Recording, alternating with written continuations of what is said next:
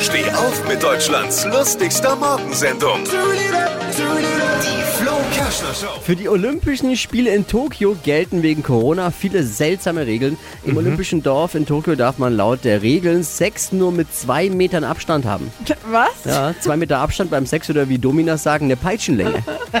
Oh Mann, ey. Aber Olympia gilt die ganze Zeit. Steht da drin, Mindestabstand immer von zwei Metern. Wie soll dann so eine Siegerehrung aussehen? Werden die Medaillen zugeworfen oder ist es dann auch eine olympische Disziplin? Da kommt was auf uns zu.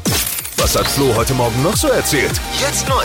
Alle Gags der Show in einem Podcast. Podcast Flo's Gags des Tages. Klick jetzt hitradio n1.de.